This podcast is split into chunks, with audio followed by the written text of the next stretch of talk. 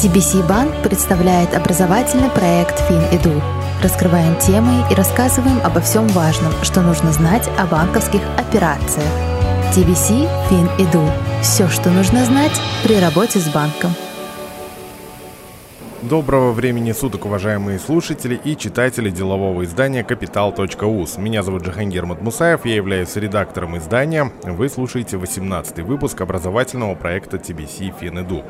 Мы движемся к логическому завершению аудиопроекта и, как всегда, говорим о необходимости финансового образования, будь то в виде образовательной ячейки в ВУЗе, необходимости обучать финграмотности в семье или, к примеру, как сегодня, мы будем говорить о необходимости финансовой грамотности в ведении бизнеса. На эту тему мы будем говорить с Наргизой Улуговой, соучредителем и управляющей кафе «Тесто». Наргиза, добрый день. Добрый день. Первый вопрос в рамках сегодняшней темы о необходимости финансового прогноза в просчете риска, в вашем случае при запуске ресторана. Как это происходит на деле? Ну, перед началом любого бизнеса понятно, что а, люди начинают э, всегда с какими-то положительными эмоциями, считают какие-то баснословные а, прибыли и часто забывают а, прогнозировать и риски тоже, часто не думают о каких-то негативных сценариях. А, и здесь а, реально поможет либо собственное финансовое образование, да, какая-то грамотность, либо опыт, либо уже работать вместе со специалистом, это риск-менеджер, это финансист, а, который а, какие-то все вот эти прогнозируемые, да, те риски, которые, возможно, можно там предсказать, это все будет заложено, наверное, в план. И по проекту самому, это по открытию бизнеса и по первому времени, когда этот бизнес начнет работать. И снова подчеркиваю для себя, думаю, как и многие слушатели, что сегодня необходимо и настоятельно рекомендовано привлекать специалистов для решения каких-то профильных задач. Это я про участие риск-менеджера и других специалистов до запуска бизнеса. Если это не конфиденциальная информация, можете ли поделиться, привлекались ли такие специалисты перед открытием теста? Или почва, скажем так, подготавливалась собственными силами? В тесто три соучредителя – это мы с Замирой. И третий соучредитель – это Зафар Хашимов. А, вот, он очень хороший риск-менеджер, да, и финансовый менеджер. Но у нас не было такой форы, то есть никто из нас не работал до этого в общепите. И Зафракия тоже. Поэтому, конечно, тот финансовый план, который мы а, нарисовали перед открытием, он был а, написан буквально на салфетке. А, на каком-то огрызке бумаги, да, А4, так, ну, такими грубыми мазками, естественно, потом мы его э, детализировали.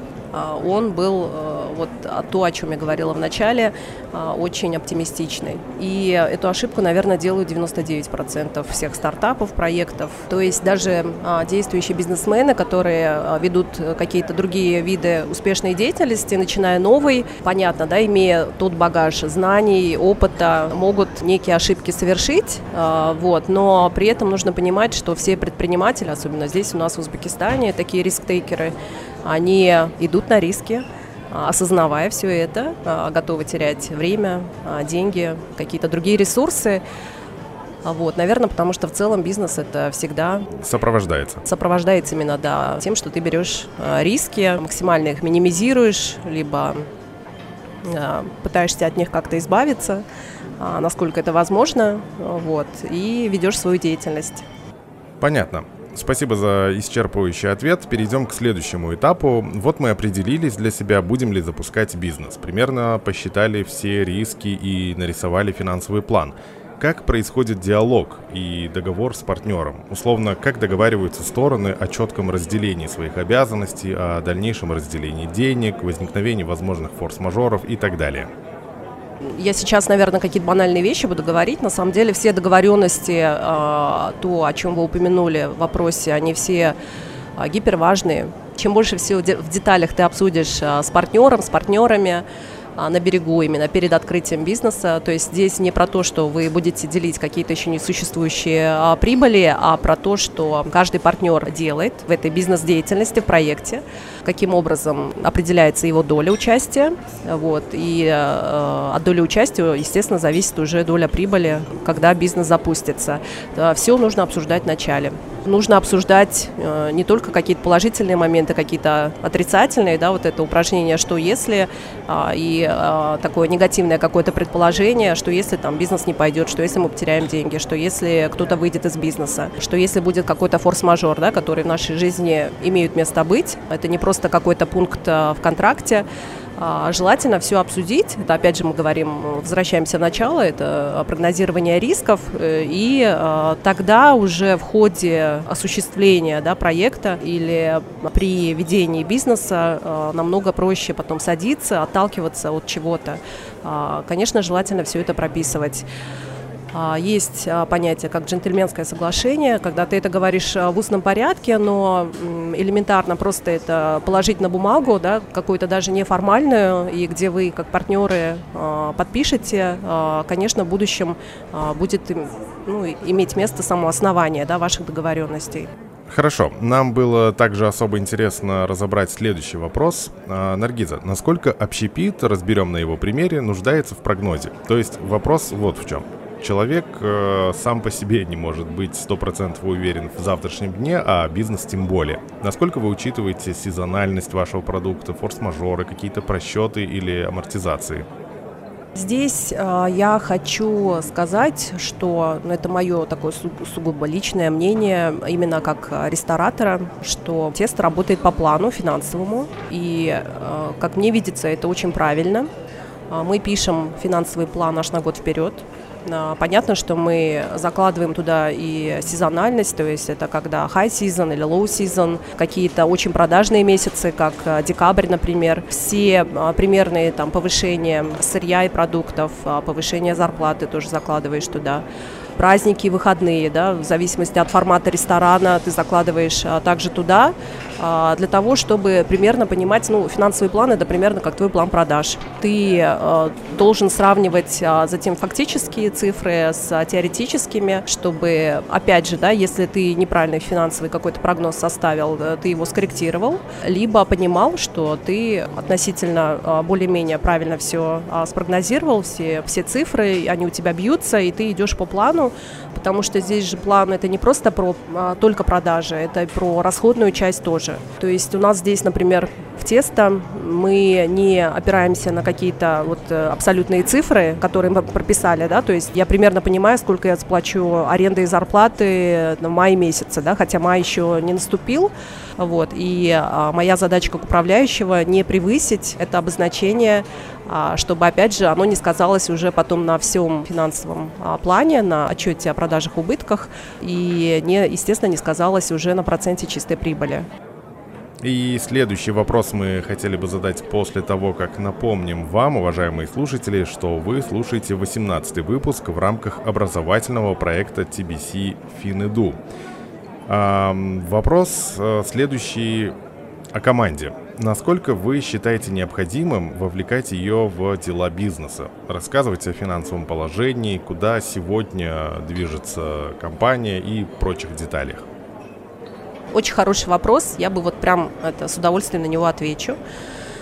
А, потому что, насколько ну, как бы я понимаю, а, мои коллеги, они не сильно открывают какие-то финансовые показатели своей же команде, считают это ненужным, может быть, отчасти они правы, я считаю ровно наоборот, потому что мне важно объяснить, почему мы повысили зарплаты или почему мы не повышаем зарплаты. А, мы объявляем результаты каждого месяца, когда отчет а, закрыт э, команде, и проходимся по каким-то нашим достижениям и ошибкам. Мы объясняем даже тех персоналу, из чего складывается их бонус, даже если они не понимают. Но стараемся делать это какими-то простыми словами, чтобы они понимали, за что они получили некие премиальные. Люди, даже если ну, так, теоретически да, как бы плохо считают, свои деньги они э, хотят читать и понимать, за что им платят. Вот. И на самом деле вот эта финансовая грамотность, да, фина- понимание вообще финансовой ситуации в компании, понимание того, где сейчас бизнес находится, куда он хочет прийти, как бы это часть такой некой корпоративной культуры, которую мы внедряем постоянно в тесто. А, мы всегда открыто обсуждаем с нашим персоналом все любые финансовые вопросы. Почему? Потому что а, мы понимаем, что бизнес делает вообще команда. Да, понятно, ты находишься у руля, там ты рулишь, там чуть-чуть справа, чуть-чуть влево, но если люди не понимают, зачем они приходят на работу, да, и что ждет их завтра, как будто бы тебе рулить становится тяжелее.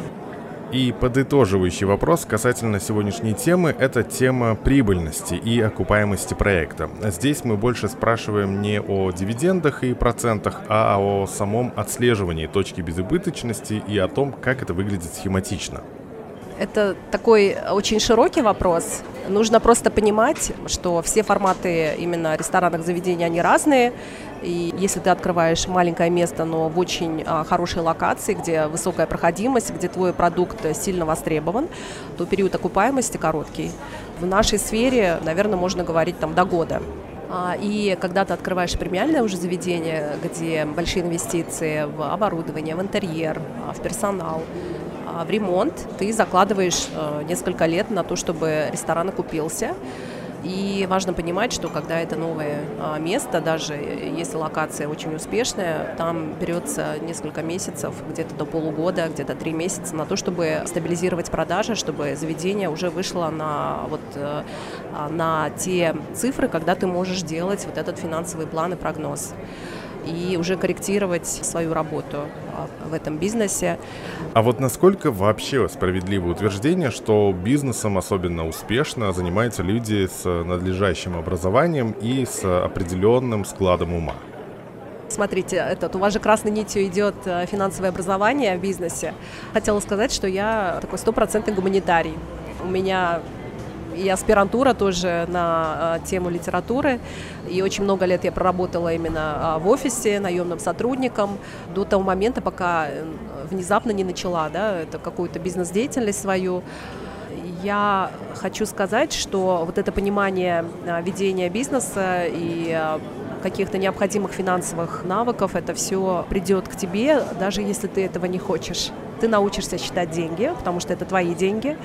Но если все равно вам сложно, просто у меня такая сильная рекомендация даже тем успешным бизнесам, да, которые этот, э, и так на плаву и э, имеют хорошие показатели. У меня в команде всегда есть финансист, финансовый менеджер, который очень объективно, нейтрально всегда подходит э, к тебе, потому что ты можешь иметь какие-то эмоции, либо какие-то, ну, там, свои, как, свое какое-то мнение, но который всегда тебе в помощь именно, да, и даже каким-то образом ограничивает наоборот, да, то есть снижает риски. Вот, я бы хотела, чтобы люди понимали вообще, да, насколько финансисты важны в любом бизнесе, не обязательно в команде, хотя бы на аутсорсе, да, чтобы к ним время от времени как бы приходили, люди консультировались, вот, и тогда процент вот это, наверное, неуспешного ведения бизнеса, он бы снижался. Ну что же, думаю, все гуманитарии страны сейчас взбодрились и получили заряд мотивации. А, спасибо большое за беседу. Уверен, что слушатели вытащат для себя то, что показалось им интересным и важным. Напомню, уважаемые слушатели, что вы слушали 18-й выпуск образовательного проекта TBC под названием «Финэду». И у микрофона была Наргиза Улугова, соучредитель и управляющий кафе «Тесто». Наргиза, спасибо вам за участие и желаем вам удачи. Спасибо большое, что послушали. Всем пока. Вы слушали образовательный проект TBC банка FinEdu.